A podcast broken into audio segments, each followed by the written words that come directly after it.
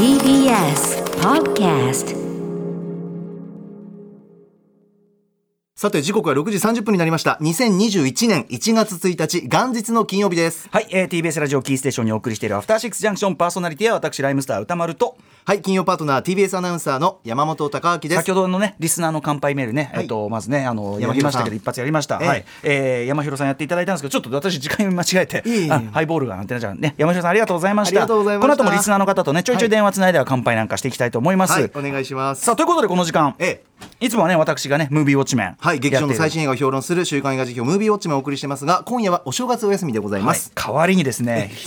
代わりと言ってはな元日の放送内容でいいのかな。いやいやいや代わりと言っちゃなんですけどもねこれはさらにですね本当にはいむしろ普段のムービーウォッチメンよりもむむしろ腹持ちがいいと言いましょうか。いやいやいやいやはいとんでもない。あの腹にドスンとくるちょっとね。ちょっとコンテンツをお送りしたいと思います。はい。先週山本貴明アナウンサーシネマランキング2020、えー発表してランキングはすでに発表しているわけなんですが、ええ。その内訳の解説ね、えあのやっぱもう山本さんならではの視点、はい。この食事シーンが良かったとうええとうといったあたり、はい。えー今日は、えっと、どこまで行ったんでしたっけ？先週は。先週は1位にあと歌丸さんお許しを得て3位まで、あの、はい。時間いただいたんですけど。お許しを得て。はい。はい その後歌丸さんの映画表、あのランキングがあったんではい、はい、後ほどまた10位がどういうあれだったかもね振り返りつつでは、えーはい。完結編お送りしたいと思います。お時間頂戴します。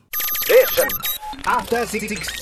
さあということでいつもこの時間にお送りしている歌丸さんによる映画評論コーナー週刊映画辞表ムービーウォッチメンはお正月休みでございます。はい、代わりに山本貴明アナウンサーのシネマランキング2020完結編ということで、はい。えー山本アナのシネマランキング先週発表してもらったのですが詳しい解説、えー4位以下ここから伺うわけです。ということで山本アナウンサーシネマランキングおさらいからこのね、えーどんな10本を選ばれたのかを改めて山本さんからお願いします。はい、えー、10位がアンカットダイヤモンド9位透明人間8位異端の鳥7位ボーダー2つの世界6位グッドボーイズ5位リチャード・ジュエル4位1917命をかけた伝令3位ミッドサマー2位パラサイト半地下の家族1位がブルータル・ジャスティスというランキングでございました。素晴らしいですね。本当にね、素晴らしいランキングでございますけども、あの山本さんといえばやはりね、その食べるシーン、咀嚼シーン、はい。ね、えー飲み込む音、ね、えーなんていったあたりをね、非常にね、注目されてるわけですけど、はい。これやっぱミッドサマーまで行ったはいいけど、はいこれし下の方もさ、はいその結構その話。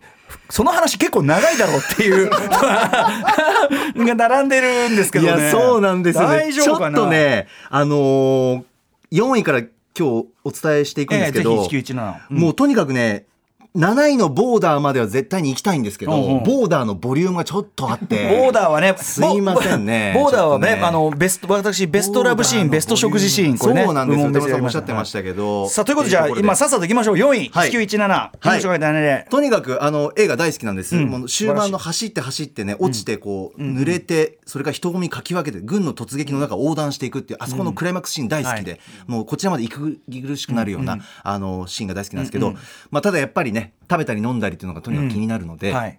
1917は一番好きなのは、はい。牧場で飲むミルク。はいはいはい。ここがねうわっと思ったんですよね、あの牛の遠くから聞こえる「モー」っていう鳴き声から、あのミルクを発見する流れがまず素敵ってい。うか牧歌的な感じがあり、はい。うん。で主人公がバケツに入ったミルクに気づくわけですよね、はい。でちょっとこう蹴ってバケツの蓋取って、はい。でミルクがちょっとこうタプンタプンって揺れてる感じ、はいはいはい。あれでこう生のミルクのなんかこうんうんううん。とろみがわかるみたいな、濃厚みっていうかね。あいいスタートだなっていう、うんうんうんあ見つけたって言って、うんうんうん。あこれ飲むぞってう。んうんまさにこう無調整の牛乳っていうか、ええええはい。でそれね飲み方がいいんですよね、うん飲み方。手弱で味わうっていう。あそこが大好きで、うんうんうん。まずこのビジュアルで言うと、ん。やっぱこう戦時ですからそこに行き着くまでの汚れてるこう黒い手、はい。もうあの汚れた手なんだけれども、うんうんうん。その中でこう、滴るミルクのこの白さ。っていうかうん。際立つ白さっていうのが美しくてはい。でこの牛乳の存在というか見た目も輝きを放ってるこう目が覚めるようなホワイト戦地で見つけた牛乳ってすごく綺麗に見えるんですよね。あの手からそれまでねそれこそ死の世界ですもんね。そうですね。言っちゃえばちょっとサイドも抑えた、はい。こうちょっと灰色の世界だからね。そうですね。その前にこうねとんでもないことが起きて、抜け出してっていうところでありつけたミルクっていうところですよね。であとミルクをすする音。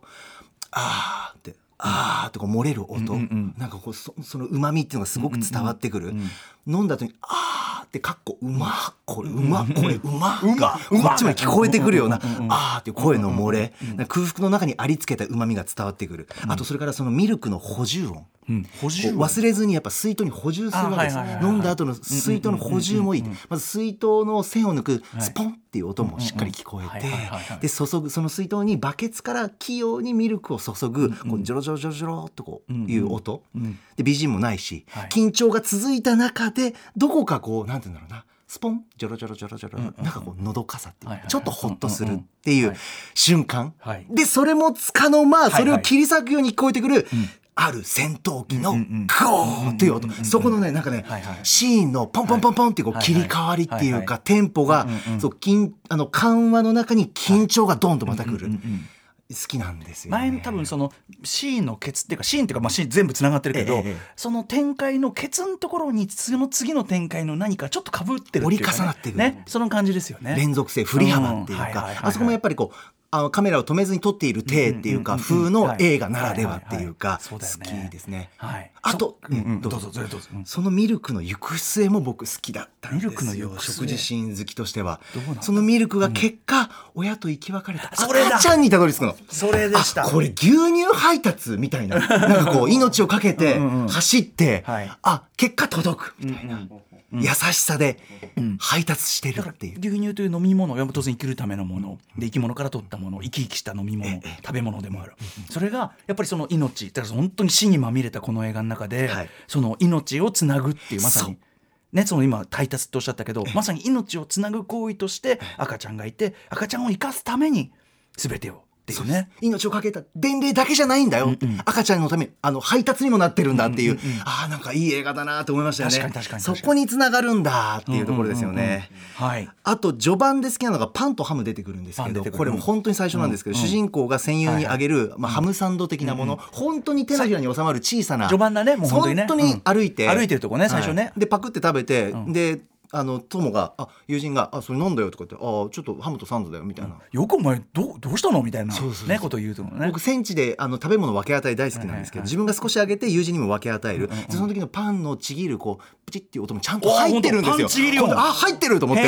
よーく聞いてみると。プチってこうプチってこうななんていうんだろうな。へー。牛乳でああ給食で残したもうカチカチのパンちぎるみたいな、そんな音。なんか懐かしい。プチパンチ切り音は気づいてなかったけど間違いなくですよ。サムメンデスそこは抜かりなくやっぱ入れるでしょうね。さすがですよね。うん。であとその後そのパンを食べた後の友人のリポート、食レポがお気に入りなんですけど。食レポ。はい。あくれよっつって食べて一口かじるんですけど、その後にあなんか靴食べてるみたいな。みたいなもう人にもらったものを靴という表現で 靴ってわかるんですね、ええ。なんか革靴をかじったような硬さなんだろうなっていうのがすごくよくわかる、あナイスリポートと思って、はいはいはい。そこ好きですね。革靴ってねだってうちの巣鴨学園のあの豚汁あの、そう早朝練習の豚汁は革靴を似てるっていう伝説が絶えなくて。あ母校の。はい、だって牛だしみたいな。すごいな。っていう理屈。ね、好きなシーンですよ。はい、1917命をかけた伝令4位でございます。はい。えー続いて5位なんですけど。リチャード・ジュエルね。来ましたね。ですよ、あのーまずもう主人公リチャード俳優ポール・ウォルター・ハウザーのもう、とにかくもう皆さんそうですけど、可愛さまっすぐさにもうとにかく悶絶してるわけです、アイトーニャは僕過去にランキング入れてるんですけどね、はいはいはい映画。そこでも出てくる、はい。あのポール・ウォルター・ハウザーなんですけど、あのーでこの中でリチャード・ジュエルの中で最後のチョコドーナツが好きなの。あれチョコドーナツだと思うんですよ、歌丸さん。あの最後に食べるチョコドーナツ。あのシーンがね、あの、一見落着の中で、はい。まだやっぱりリチャード不安で緊張も抜けない中、ちょっとだけドーナツ、ちょっとだけかじるんですよはいはい。はいはい。ねカフェみたいなところで。で、本当にもう終わりなのかな？また何かされるのかな？不安ながり、不安がりながらの食事なんですよ。で、何が好きって僕食べてるとか食事とかでそのシーンは何かというと、はい。そう食べてる時にバストショットで、はい。ちらっと一瞬映った、このリチャードの腕から手にかけて、はい。ちょっとだけ映った時に、その腕と手が震えてるんですよ。もう一瞬だけ映るの、これ。一瞬なの、もう見せるぞとかじゃなくて、はい。プルプルプルプルって震えながら味もしないだろうのチョコドーナツをかじる。その時に僕ね、もう涙が止まらなくて、そのシーンで止まらなかったの。うわ、震えてたって。一瞬しか見えないんですよ。ブワーって涙止まらなくて、であのその前のシーンでなんかこうリチャードって僕はいくら追い回されても構わないけどちょっと強がりな発言で、でも僕はこう思うんだという会議室でのシーンがあったんですよ、もうそれがよぎってあリチャード強がってたんだねと。強がってたんだろうけど、やっぱ怖がったろうなって、不安だったろうなって、まだ不安なんだねっていうのが、もうそのドーナツ食べる時の腕の一瞬の震えでもうブワーって入ってきて、涙がねああそうか止まらなかったんですよ。でまたサム・ロックウェルも大好きなのこの映画で。もう弁護士ワトソンなんですけど、優しい声掛けっていうか絶妙な温度感じゃないですか、寄り添い方っていうのがベタベタするわけじゃないし、放っておくわけじゃないし見守りながらサポートするっていうサム・ロックウェル、ワトソン、で君は勝ったんだよ頑張ったんだなっていう、なんかその二言がね、もう余計涙を煽ってしまってっていうか。うん。でもリチャードこのシーンで久しぶりにチョコドーナツ食事の味ちょっとはしてるのかなって、もうなんかもう気持ちの入り方が止まらなくて、はい。大好きなシーンそうだよね。喉も通らないってやつだよね。そうなんですよ。あの深田純さんが島尾さんに言ってましたね。よく喉通るね。っていう。パンパンね。普通は喉通らないんだよねそうですね。これ食べるんだ島尾さんジャック会よね。はい。口にはしてるんですだよね。人を呼んどいて台本がかけてないのによくパン食ってるな。すごいなよく喉が通る。すげえなっつって。喉を通るというワードで私思い出しました、はい。でリチャード・ジェル最後になんですけどこれねチョコで始まりチョコで一見落着してるなっていうのも好き。出だしも。出だしのやっぱこうワトソンとの相棒感で始まりって、スニッカーズなんですよあねー。そうかそうか。あスニッカーズチョコきっかけで二人の交流が始まって、チョコドーナツで一見落着のシーンに行き着いてるっていう、なんかあら素敵と思った。と同時にやっぱりポール・ウォルターハウザーの体型とかもあるからね そうですね。あんまりこんなもんばっか食ってんだろうなっていう そうそうそう。プニプニのね、可愛いんだうん。可愛いんだ。本当だねはいそんな5位リチャード・ジュエルでございました。なんか話聞いてたらまた見直したくなっちゃったねいやーぜひご覧覧になってください、本当に。あそして4位、あ、じゃねえや、次がえー6位か。グッドボーイズイズ。あ、まずい、42分、あと6分ぐらい。とにかく、グッドボーイズは食事っていうよりは、僕もうとにかく、えっと、去年の映画の中で一番笑ったん。シーンがある。はい。それが、グッドボーイズの肩が外れて腕がダランってなって、それを直すシーン、もう、とにかくもう爆笑したの僕は。あのね。映画館でもう抑えきれない。うんうんうん。あの、ルーカスが外れた肩をみんなで直そうよって、直そうよって言って、で、大きなゴミ箱にね、ええ。か腕をぶつけたら治るそうだ、あのみたいな。はい、ドラマとか見すぎてね。そうです、そうです。ん。肩ぶつけたら治るんだと、外れたのが、つって、一番笑ったんですけど、あの、なんだろうな、ルーカスの可愛い容姿とか、生真面目さとか、声の高さとか、間が絶妙なんですよ。ぶつけた直そうって言って、ぽっちゃりした可愛い黒人の男の子が、はい。わ、 three、two、one で、うわーって走ってて、ええゴミ箱にドーンってぶつかるんですよ。はい。はいぶつけた瞬間に、あの、ルーカスが出す高音の声、あー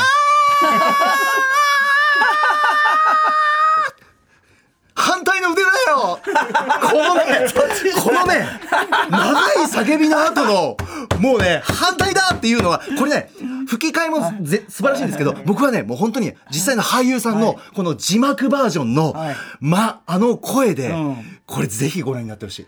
ここ笑っちゃったの。ね泣きそうになっちゃった。あんまないんです、こう映画館でうんうん。もう、最高。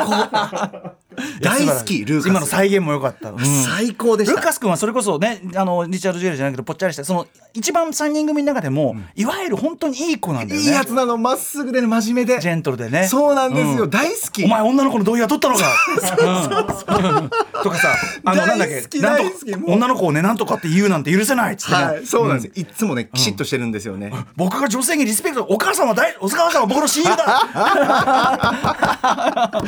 もうぜひこの3人組見てほしいと思います。グッドボーイズまさに6位でございました。そして7位、ボーダーでございます。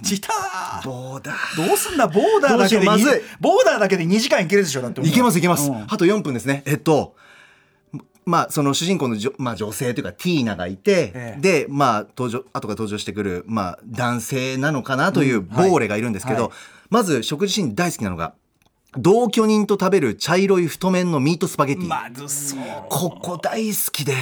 あの本当に口に入れるっつうかさはい。なんか生きるためにだからそのティーナはやっぱ全然人間界のものうまいと思ってない感じもあるよね一発でわかりますよね。ちょっとねそれがまずこのシーンでわかるんです。食が進まないティーナがスパゲティの表面をフォークで撫でてその時にネチネチネチネチっていう音が出るんですよ。ねちねちねちここで何がっていうとティーナが歌丸さんおっしゃるとあなんか好きじゃないのかな？なんか食が進んでないな、プラススパゲティが冷めてて、皿にこびりついてる感。太麺が伸びている感。でプラスなんだかこの食事で向き合ってる同居人とティーナのなんか冷めてるこの食卓の雰囲気っていうのがすっごいぐわーっとはい。温度感で伝わってくるんですよ、一発で、うんうんそのなんかスパゲスパゲティを撫でてる感じで、うんうんうんあととにかくもうこのね同居人の俳優さん素晴らしい演技だなと僕思うんですよ、大好きで。嫌な感じが詰まった食事シーンなんですよ、同居人の食べ方がもうペチャクチャクチャクチャしかも雑誌見て喋りながらっていうだらしない行儀悪い、あそれからなんかスパゲティをこう口の中に入れる時の。ハッっていうハッっていう音もなんかあんま嫌じゃないですか、なんかうわだらしないなって漏れる音、それからそのフォーク口に運んだ時のフォークが歯に当たるカチャッカチャっていう音もしっかり出してこの俳優さんすごいなと思う。それから一緒に飲んでいるロング缶のあるビールなのかな、その飲み方もなんかごくごくとかグビグビっていうよりはちょっとすするようにあーあみたいな。もうなんかうわやだこいつちゃんとしてっていう。これも放送で伝えてる僕もあれなんですけどすいませんね皆さん。もうねそのだらしない感が一発で伝わってくる見事な演技っていうはいかで雑誌を見ながら食事中なのにその男性がネズミに関する話をするわけですよ。そうすると絶妙なタイミングでハエがブーンって飛ぶ音がしてくるっていうかこの俳優さんのね嫌悪感を抱かせるような素晴らしい演技。居候のずうずうしさとかだらしなさ行儀の悪さマイペースさお気楽さぐっと詰まってるこのシーンがすそうかじゃああっまちの受けも見事なんだねね受け見事ですね。いろんな要素が、こういうシーンが好きなんですよね、僕。嫌っていうだけじゃなくて。はい。それから、あー、すみません。ボーレのサーモン一気食い。これも大好き。もうね、短いシーンなんだけど、これもガーッと伝わってくるんですよ。ボーレの初めて食べるシーンなの。初めてじゃないのかな？はじめ、あの、食を通してっていうか、船の中のバイキングで、お客さんがい卵とかソーセージとか、いろん、色とりどりの料理を少しずつ皿に持っていく様子の後に、パッとシーン切り替わって、もう目を見張る光景が、サーモンの入ったトレーを傾けて、ボーレが一気に自分の皿にボタボタボタボタボタってはいはい全部サーモン入れるんですよ。他の客のことも考えなさいなんつってねおばちゃんが。ねうんそこでも、ボーレがちょっと見せるわけで、野生味を。威嚇みたいな顔で、そのおばちゃん、うんあれ、こいつ何なんだと思わせ、その要素も入ってる。で、シーン切り替わって、いざ席に座って、手でわしづかみにしてサーモンを口の中にどんどんどんどんボーレが入れていくわけですよ。わわわわわわって。で、くしゃりくしゃりって、うん、うんって。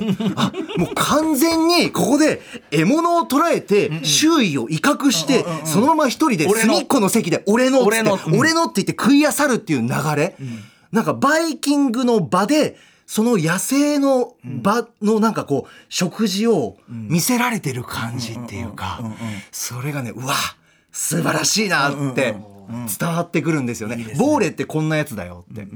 ああもう時間に。いやあもうちょもももう一個ぐらいいいですよこれ、えーあいいですか、すみません。あとねやっぱねおつまみ感覚の幼虫を食べるシーン。これ、はい。このティーナの顔芸が大好き。ここもう最高。あのあそこは本当重要だよねその大重要あの前後の会話でさその虫ね「いや虫美味しいよ」っつって「はいい、や虫食べないでしょ」と「いやなんで食べないの?」って、えみんながダメっていうことになってるからみたいなことを言う。要するに人間ルールだけどね。そうですね。で食べてみた時にはいあれ？おうま もうさっきのスパゲッティとはもうもうそう、ねもう対比だよね。本能と理性の間の揺らぎっていうか食に関する、もう大好きな局面。